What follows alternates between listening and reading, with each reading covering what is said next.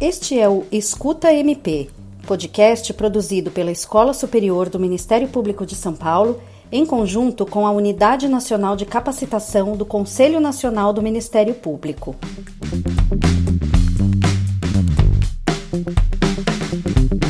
Olá, pessoal. Esse programa diz respeito a um dos episódios de tema instigante, que é a insolvência transnacional. De fato, e neste programa, nossos especialistas falarão sobre o rastreamento e recuperação de ativos desviados e a insolvência transnacional, a experiência estrangeira e o papel do Ministério Público. Nossos professores desse episódio são o Juan Vasques, que é promotor de justiça do Ministério Público do Rio de Janeiro, o Márcio Souza Guimarães, que é professor na Panteon Assas e o Ronaldo Vieira Francisco, que é promotor de justiça do Mato Grosso do Sul.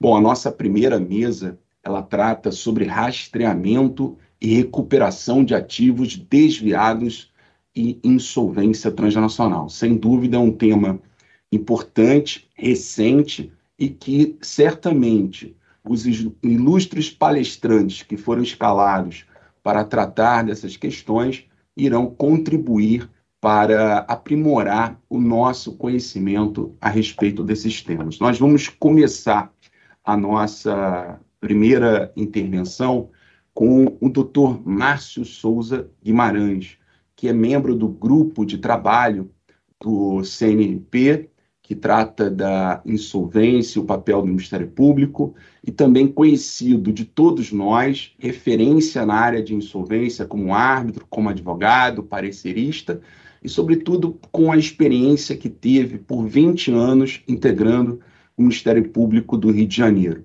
Além disso, na área acadêmica, o doutor Márcio tem um currículo invejável que passa por um doutorado na Universidade de Toulouse e como professor visitante em diversas unidades na Europa. Isso engrandece bastante, inclusive, o nosso grupo de trabalho instituído pelo doutor Daniel Carr. Então, eu queria já dar a palavra ao doutor Márcio Souza Guimarães, porque, como foi dito pelo Daniel Carne, todos estamos aqui para ouvir os palestrantes. Então, a palavra está com o doutor Márcio Souza Guimarães. Muito obrigado, Juan. Bom dia. É uma satisfação grande, mais uma vez, estar aqui no CNMP, nesse nosso grupo de trabalho. A nossa conversa aqui é sobre rastreamento de ativos na insolvência transnacional. Acho que isso faz parte de um movimento, um movimento cultural e um movimento de evolução legislativa desde a lei, desde o Decreto-Lei 7661 de 45, agora com o advento em 2005 a Lei 11.101 e a reforma de 2020. Qual é o objetivo da falência? O objetivo da falência é o encerramento ninguém duvida disso, tanto que o melhor termo utilizado na doutrina estrangeira, não doutrina, legislação mesmo, é a liquidação. Mas aqui na tramitação do projeto de lei em 2005, não conseguimos emplacar o termo liquidação. O objetivo é esse, é liquidar. Liquidar de que maneira? Liquidar quando aquele agente econômico ele não tem mais condições de estar presente no mercado. Essa liquidação ela tem que ser célere e ela tem que ser optimizada optimizada a ponto de buscarmos o ativo de forma otimizada, realizá-lo também de forma otimizada e saldar o passivo. Simples assim. A gente poderia acabar, acabar a fala por aqui e resumir a falência dessa maneira, se todos compreendessem de verdade que esse é o objetivo da liquidação. Acontece que não se compreende bem que esse é realmente o objetivo. A começar com a dificuldade que é na arrecadação dos ativos. E aí não se atribua à lei o problema. O problema está muito mais nas pessoas que lidam do que com a própria lei.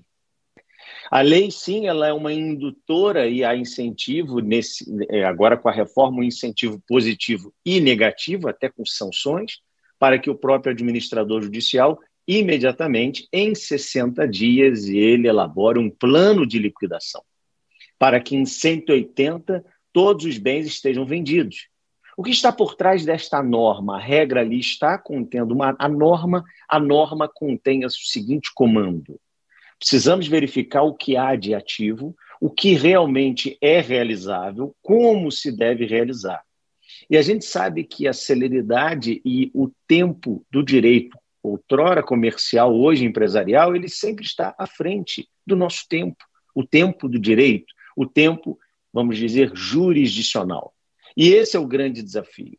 Portanto, o Ministério Público, e aqui é a casa, é o local em que nos dedicamos, o objetivo da comissão de trabalho é essa, deve atuar de forma intensa, deve buscar, junto ao administrador judicial, esta realização do ativo de forma rápida. Isto porque é sabido de todos que os ativos que outrora nós arrecadávamos e até é, muitos aqui trabalharam o Decreto-Lei 761 de 45, veja o doutor Newton, veja o doutor Sávio, Bravo aqui, nós fizemos, e tantos outros, nós fizemos arrecadações em loco. Era necessário fazer esse tipo de arrecadação. Mas nós arrecadávamos o quê? O imóvel, o estoque de mercadorias, algumas mesas, balcões, os ventiladores, eu lembro de autos de arrecadação com ventilador listado, impressora, computadores. Hoje, nada mais disso será arrecadado. Porque o imóvel é alugado, o estoque de mercadoria não existe. Um exemplo que de sala de aula, mas que é verdadeiro, a própria Apple, pasmem, ela não tem estoque. Ela recebe mercadorias, cada loja, três a quatro vezes ao dia e tantas outras. Ela não tem estoque para arrecadação. O estoque ele está nos navios pelo mar, eles estão vindo. Nós não arrecadamos bens móveis, porque os móveis são todos alugados, computadores no leasing. Então, o que, que, o que vale? Que ativo é esse? Aí está o primeiro desafio. E esse desafio, então, se caracteriza porque os credores vêm, se habilitam, têm uma lista de credores e eles têm uma expectativa de satisfação. E essa satisfação ela se dará de modo inexpressivo, ineficaz, se nós não buscarmos realmente o que há de ativo. Quais são os ativos? Os ativos eles são muito mais modernos, são ativos imateriais, e para isso é necessário que nós busquemos essa é, nova realidade. O ponto agora vem, não só no Brasil, como no exterior. Antes da reforma de 2020, isso era possível? Sim. Antes da lei de 2005, isso era possível? Sim, também. Não mudou absolutamente nada. A dificuldade que tínhamos era de descobrir mecanismos de busca de, desses ativos no exterior. Como é que se pode alcançar um ativo no exterior? E nós falamos nesse globo terrestre, como nós vamos nessa rede de países, segundo a OCDE e tantos outros, oscilam entre 190, 192, 193 nações, como nós vamos buscar em todos esses locais os ativos no exterior?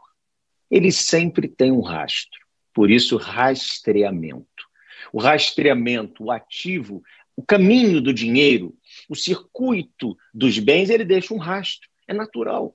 Na nossa vida, como pessoas naturais, nós deixamos rastro. Onde é que você começou a trabalhar? A gente olha o currículo. Você ganhou dinheiro aonde? Então você pagou o seu tributo. Esse tributo ele foi revertido a você. Você tem ativo, você tem caixa, você transforma em ativo. Você comprou um imóvel, um automóvel, você tem dinheiro no banco, você transferiu esse dinheiro no banco. Então, volta-se mais uma vez. É necessário que logo no início da liquidação, o AJ e o Ministério Público estejam atentos para isso, para começar a rastrear. Este rastro sai daqui e vai para o exterior. Ora, como é que nós vamos descobrir quais são os bens? E aí, Juan, você me você diz assim, tá, mas o rastro ele não sai daqui, porque se ele saísse daqui, todo mundo ia achar. Nós estamos aqui falando na hipótese excepcional de fraude porque enviar pura e simplesmente recursos ao exterior, ao contrário do que muitos dizem, não quer dizer nada. Absolutamente nada. Daniel Carne abriu dizendo: o Juan terminou o doutorado dele recentemente em Madrid. O que, que você fazia como promotor de justiça com o seu salário? Você recebia o seu salário aqui na conta corrente brasileira e remetia ao exterior. Eu tenho uma filha que mora no exterior, estuda lá, eu mando dinheiro do exterior todo mês. E qual é o problema?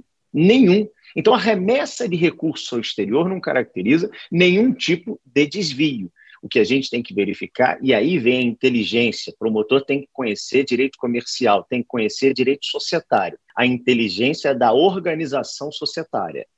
Muito bem. Onde está? Existem alguns concursos, aqui um parênteses, que querem retirar a matéria de direito empresarial do edital. Isso é de uma sandice, desculpe, que não tem tamanho. Porque promotor que não conhece direito societário não pode exercer nem atividade penal. Né? Fecha parênteses, volta aqui. Quando a gente vai enfrentar qualquer rastreamento, você tem que entender a estrutura societária. Como eu vou entender? A investigação. Investigação, você vai verificar onde ele está presente. Quais são, por exemplo, os bens utilizados, automóveis, aeronaves, barcos que se utilizam? Não só aquela sociedade de liquidação, mas também os seus sócios, por eventual desvio. Vamos verificar pela matrícula. Tem que investigar. Por que não? Sim, investiga. Qual é a matrícula, a placa do automóvel? Qual é o imóvel? Muito bem. Ela é de propriedade de quem? De uma sociedade XYZ. Esta sociedade é a mesma que a proprietária do outro automóvel, da aeronave? É. Opa. Junta comercial e vários ministérios públicos têm acesso direto, eu sei que o Rio de Janeiro tem, à junta comercial, a todos os dados internos. Junta comercial, digita Enter. Quem são as sócias dessa sociedade? sociedades offshores, às vezes em Grand Cayman, às vezes em Bahamas, às vezes em Luxemburgo, às vezes nos diversos locais que são atrativos, são paraísos que por si só não quer dizer que há ilegalidade. É a dinâmica do país. O país optou em não cobrar tributos daqueles que gerarem recursos em seu território e que forem cidadãos que forem situados no seu território. E assim o é para atratividades. Naquelas ilhas no Caribe não teriam atividade nenhuma, nem não seriam sequer habitadas. Muito bem. Chegamos à sociedade, verificamos. Essa sociedade tem um sócio lá fora, no exterior. Como fazer para rastrear esse ativo? E aqui vem o ponto. É muito mais fácil do que se imagina.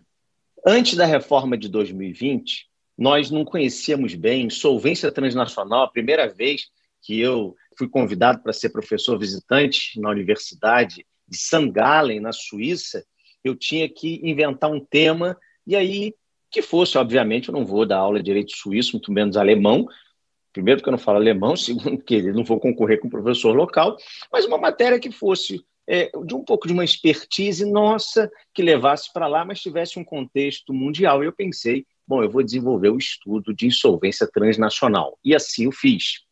E na insolvência transnacional, quando eu comecei a falar, conversei até com o Juan, dizer, mas o que, é isso? Né? Como é que isso funciona? E a gente entrou num mundo que hoje se tornou normal. No dia a dia, muitas pessoas hoje falando em COME, Center of Main Interest, como se fosse uh, o fundo de comércio do passado. A, a, coisa de menos de cinco anos atrás, ninguém falava nisso. Main proceeding, non-main proceeding, o principal é, processo e o, e o, processo auxiliar ou, ou secundário, ninguém falava. Então, isso já existia no cenário internacional, o Brasil não conhecia isso. Nós começamos a conhecer quando nos deparamos com a reforma de 2020 e internalizamos a lei modelo da UNCITRAL no que tange à insolvência transnacional. Isso porque nós sabemos bem que o século XIX foi o século do comerciante individual, o século XX o século das sociedades e o XXI das sociedades transnacionais porque ela não fica mais restrita ao território, seja porque ela se expande efetivamente, territorialmente, concretamente, materialmente, se instala em outros países, ou seja porque, por esse veículo que nós estamos falando aqui, diversas pessoas do Brasil inteiro no mesmo local, as atividades são expandidas. Sendo assim, já era possível, como eu disse, e agora muito mais fácil ainda. E não era difícil, não agora é mais fácil ainda. Por quê? Está lá disposto no capítulo 6A todo o regramento de insolvência transnacional, em que o processo principal, através, obviamente, dessa investigação, então, lembrando do nosso exemplo, verificamos que alguns bens que foram é, vistos, foram indicados, arrecadados, eventualmente ou não, ou estão sob investigação, eles pertencem a uma sociedade estrangeira, sociedade essa que tem, sociedade brasileira, perdão, mas sociedade brasileira essa que tem sócios, sociedades estrangeiras. E essas sociedades estrangeiras estão situadas em um, dois, três, quatro países. O que fazer? Simples. Instaura o procedimento de cooperação, encaminha-se um ofício via juízo local o Ministério Público pede junto ao AJ, o AJ pode pedir também ao juízo local. O juízo local entra em contato com o juízo onde o país está situado, aquela sociedade, aquele sócio, ou mesmo a sociedade da sociedade, às vezes são várias, né, que, que se desenvolvem, e a troca de informações ela se inicia. É simples, eu repito, muito simples. Tem vários convênios, inclusive via Ministério das Relações Exteriores. Não há necessário, não há necessidade de carta rogatória, de forma alguma. Um e-mail do juiz local ao Ministério das Relações Exteriores imediatamente encaminha-se no mesmo dia, por exemplo, à Suíça. A Suíça recebe pelo seu Ministério das Relações Exteriores, Brasil tem, tem protocolo, tem, desce para o juiz, distribui, e o juiz local, no dia seguinte, eu já vi, no dia seguinte, eles pedem uma ordem de informação ao Banco Central, vamos dizer assim, local. E o Banco Central local traz todas as informações dos bens existentes, do, do dinheiro nos bancos, e a ordem de bloqueio ela pode ser assim realizada. Portanto, o que acabou se criando por desconhecimento, por ausência de previsão legal, de algum mercado que muitos designaram de caçadores de recompensa, e com valores altamente questionáveis, na ordem de 30%, às vezes mais do aquilo que foi arrecadado, na verdade era algo que se via com bons olhos. Olha, não, mas a massa falida não tem nada. A pessoa ela vai trazer para dentro da massa 100 milhões de reais. Ora, muito bom, é muito razoável que haja uma remuneração de 30%, porque não tinha nada. Não está dizendo que está errado, está correto, era uma oportunidade de mercado, as pessoas fizeram e prestaram alguns bons eh, serviços nessa matéria, mas o fato é que hoje não há necessidade de você empobrecer a massa falida em 30% num valor desarrazoado.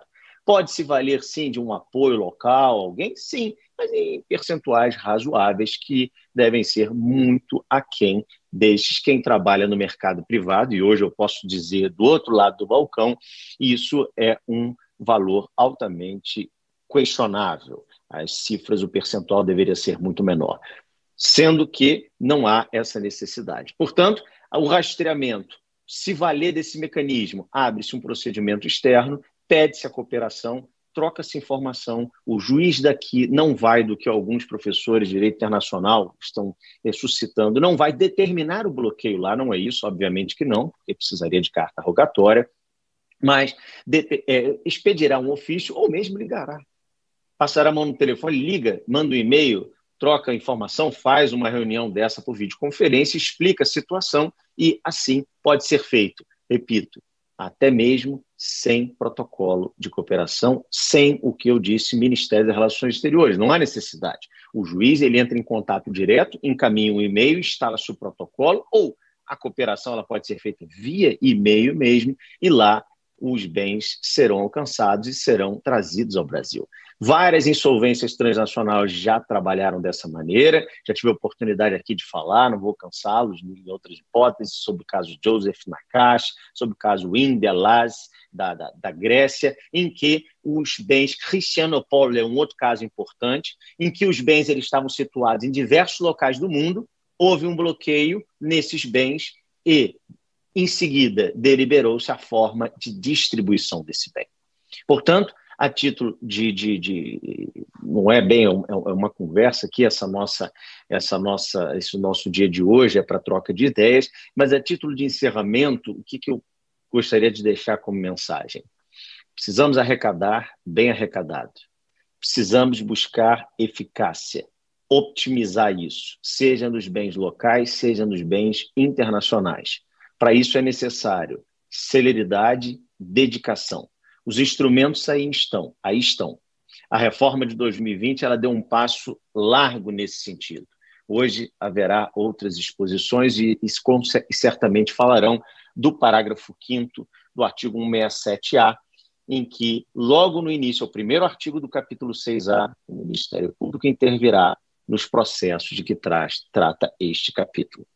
E o doutor Pedro Teixeira, que está presente, não me deixa mentir, na reforma na comissão em 2020, fui eu que inseri esse inciso nesse parágrafo 5 quando na revisão eu inseri e disse, olha, cadê o Ministério? Porque ele não se encontra, ele não se encontra aqui, ele tem que entrar, quando é civil em insolvência transnacional, ele não poder, é, é, ele não vai intervir, ele tem que intervir, ainda mais nessas hipóteses. E, bom, eu acho que é, é por aí, é por aí, Juan. A situação hoje ela é muito mais simples, ela é muito mais é, fácil do que outrora, de modo que tem um campo vasto aí adiante para maior eficácia na liquidação e até mesmo do falido demonstrar os bens onde se encontram, sob pena de alcance, ser alcançados lá aqueles que estão por trás, sejam administradores, sejam controladores, sejam os sócios eh, que eventualmente tenham praticado algum tipo de, de ilícito. A ideia era essa, meu tempo está no final aqui, a gente tem muita coisa sempre para conversar, o tema é, é interessante, mas amanhã todos estaremos juntos para debater e conversar um pouco mais. Fico à disposição para o que for necessário. Muito obrigado, Juan. Muito obrigado, Márcio. É sempre um prazer ouvi-lo, sempre um aprendizado. Eu me lembro bem de quando conversamos sobre essa questão da, do seu curso na Universidade de Sangalen sobre insolvência transnacional. Era um tema desafiador para todos, né? Porque não tínhamos essa, talvez essa experiência no direito brasileiro e você avançou, inclusive, é, ministrando esse curso na Universidade Europeia.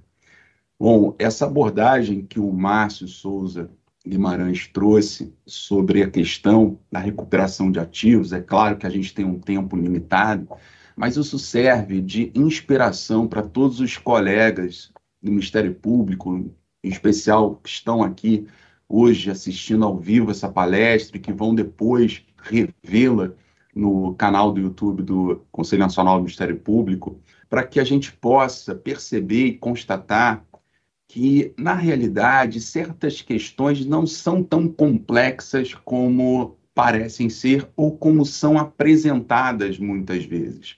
Devemos nós, membros do Ministério Público, estar cientes de que a nossa função ministerial ela nos dá ferramentas que são possíveis, utilizáveis e que vão ser, inclusive, aqui uh, também abordadas pelo doutor Ironides, que vai expor um pouco mais sobre essa, esse rastreamento de ativos no exterior. Então, nós vamos agora passar para a nossa segunda intervenção, agora com o doutor Ronaldo Vieira Francisco, que é membro do grupo de trabalho também no Conselho Nacional do Ministério Público.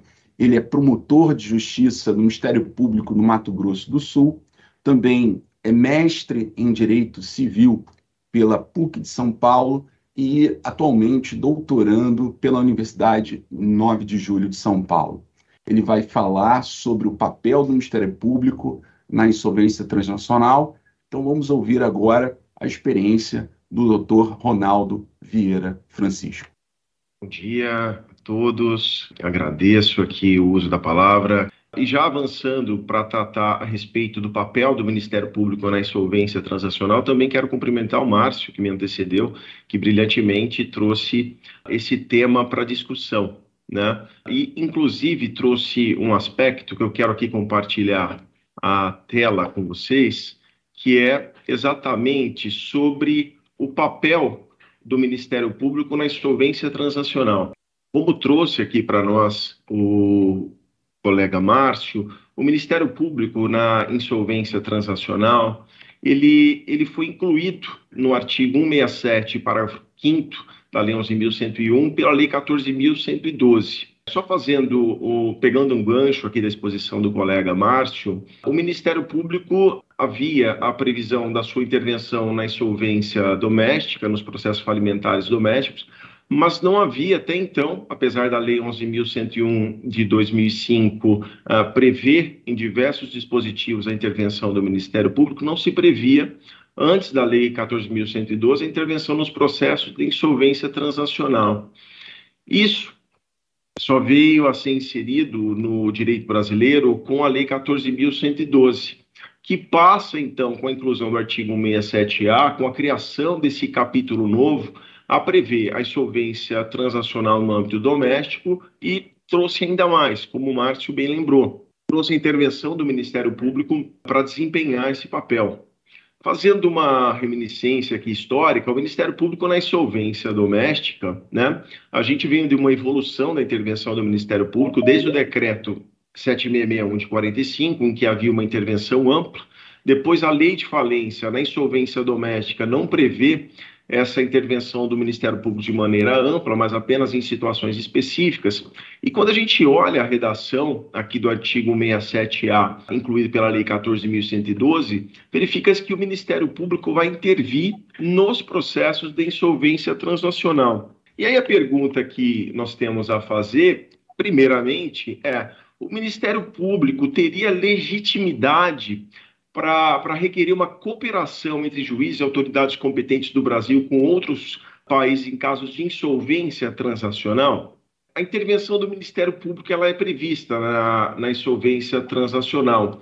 No entanto, a intervenção do Ministério Público ela não permite que o Ministério Público, não reconhece ao Ministério Público a legitimidade para requerer um, uma cooperação internacional em processos de insolvência. Então, o Ministério Público, pela redação da legislação que foi incluída na Lei de Falência, pela Lei 14.112, ele não detém legitimidade para requerer a cooperação com juízes estrangeiros. Pegando aqui um gancho na, na, abordagem que o Márcio trouxe, o Ministério Público poderia fazer o quê para solicitar uma cooperação estrangeira? Poderia solicitar que o fizesse, por exemplo, o administrador judicial porque essa legitimidade no direito brasileiro ela é reconhecida ah, é, em temas de cooperação apenas a quem? Ao representante estrangeiro. Então, o representante estrangeiro, pela nova legislação, é o único que detém legitimidade para tanto. O Ministério Público intervém, mas então ele não possui a legitimidade para requerer essa intervenção. Esse papel é conferido apenas ao representante estrangeiro. Fazendo um paralelo no, no âmbito doméstico, né? É claro que essa figura do representante estrangeiro, em outras legislações, pode ser conferida aos outros atores do processo de insolvência, mas no Brasil, o artigo 167e ele prevê que será representante estrangeiro o devedor nos processos de recuperação judicial e extrajudicial e o administrador judicial nos processos de falência. Mas, pois bem, então, olhando para a jurisprudência nacional, nós temos um caso muito interessante no estado de São Paulo, é, que trata do grupo, grupo Latam. Né? O grupo Latam possui um processo de insolvência tramitando nos Estados Unidos e o Ministério Público de São Paulo entendeu por bem requerer que houvesse cooperação para fins de melhorar a eficiência dos processos do, do processo falimentar estrangeiro é, aqui representando os credores do Brasil naquele processo que tramitava nos Estados Unidos. Em decisão aqui do Tribunal de Justiça é, de São Paulo, acabou sendo decidido que não haveria ao Ministério Público, não se conferiria ao Ministério Público legitimidade para requerer essa cooperação do processo estrangeiro com a Justiça do Brasil, de maneira a melhorar a eficiência do processo falimentar que tramitava naquele território americano. Então, essa decisão que foi tomada pelo Tribunal de Justiça, baseando-se no artigo 67H, incluído no capítulo 6, acabou por reconhecer que não cabe ao Ministério Público requerer a cooperação entre a jurisdição brasileira, no caso, e a americana, porque a, haveria de ser cometida a, apenas reconhecimento desse papel ao representante estrangeiro, que verificará se é pertinente e necessária essa cooperação. Então, a pergunta que eu faço: então, qual seria o papel do Ministério Público na insolvência transacional? Como o Ministério Público atuaria na insolvência transacional? Bem, vamos fazer um pouco uma, uma viagem para a nossa Constituição Federal. Né? No artigo 127, no artigo 129, inciso 9, está ali previsto que, que o Ministério Público tem por papel fundamental a defesa da ordem jurídica. O artigo 129 também traz a intervenção do Ministério Público quando haja compatibilidade com sua o quê? finalidade. Passamos então para o nosso Código de Processo Civil. Né? O que, que fala lá no artigo 178? Bom, o Ministério Público intervirá nos processos cíveis quando uh, há de fiscalizar a ordem jurídica nas hipóteses previstas em lei na Constituição Federal. A gente tem ali três incisos, mas a gente vai agora para a recomendação número 34 do CNMP, que fala que cabe ao Ministério Público a identificação do interesse público. E esse artigo 2 da recomendação do CNMP, ele, vai, ele nos traz uma pista de qual o papel do Ministério Público na insolvência transnacional. Bem, o artigo 167A, parágrafo 4 que também foi incluído na lei de falências, ele diz o seguinte: olha, a cooperação de jurisdição, a cooperação entre países, somente será possível no caso concreto quando essa cooperação não importar no que? Numa manifesta ofensa à ordem pública. O que, que vem a ser essa manifesta ofensa à ordem pública? Bem, esse dispositivo ele não é inédito no mundo. Por quê? Como o Márcio bem lembrou agora anteriormente, existia uma lei modelo, existe uma lei modelo que permite que jurisdições do mundo todo em matéria de direito empresarial se cooperem entre si, tendo como fundamento essa lei modelo da Uncitral. Lei modelo da Uncitral essa, lembrando que ela é de 1997 então vejam, esse dispositivo não é novo, não é novo em termos internacionais.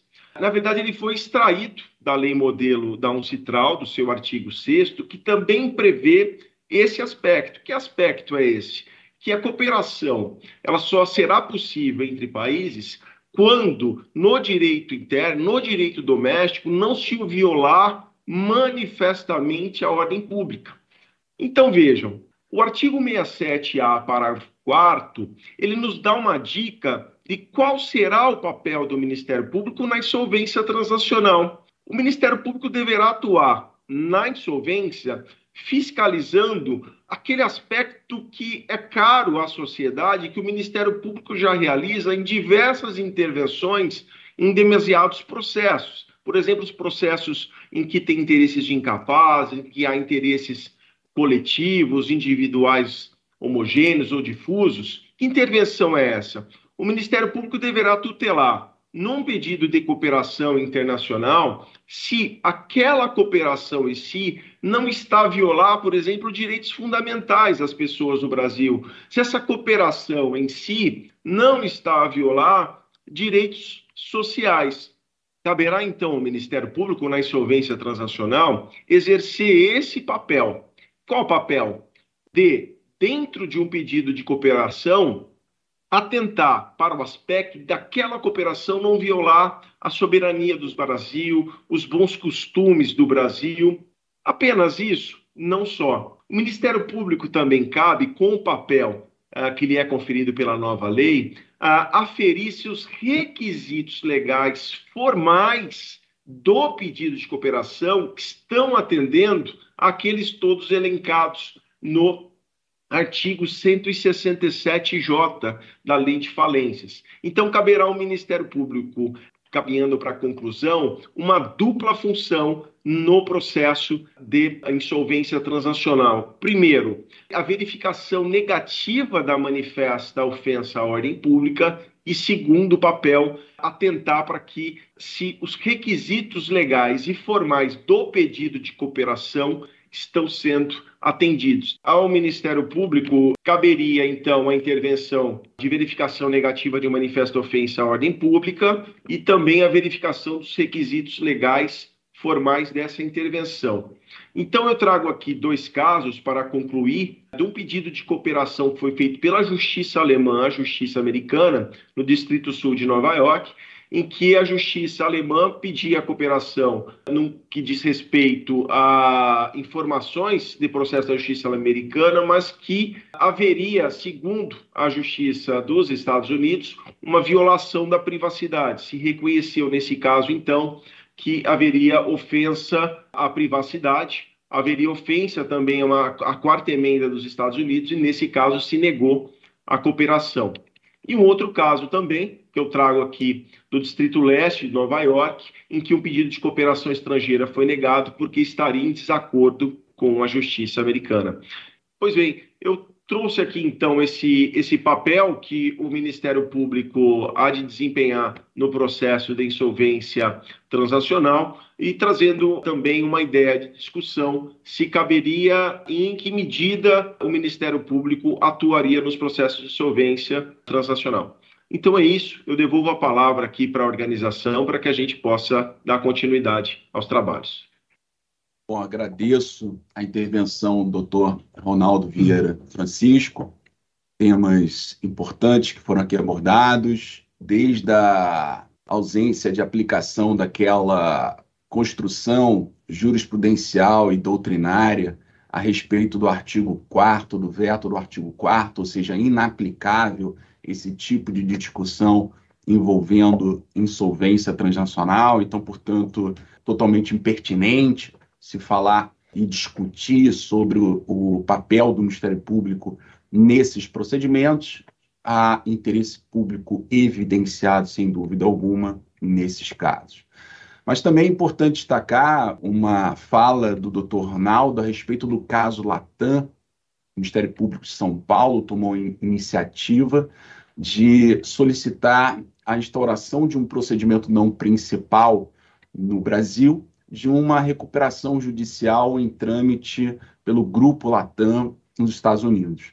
Essa é uma questão importante que seja aqui sempre referendada, é de que se houvesse um procedimento já em curso no Brasil, não haveria nenhuma dúvida sobre a ampla intervenção do Ministério Público nesse procedimento. Na verdade, o que não seria admitido, até porque isso não é possível no direito brasileiro, é um pedido de recuperação judicial por parte do Ministério Público. Não há essa legitimidade. Impressionante como os nossos painelistas conseguem abordar tema complexo de forma tão didática. Aprendemos muito. Agora, convido vocês a ouvir o próximo episódio. Até lá. Este foi o Escuta MP, podcast produzido pela Escola Superior do Ministério Público de São Paulo, em conjunto com a Unidade Nacional de Capacitação do Conselho Nacional do Ministério Público. Siga nossa programação em seu tocador preferido.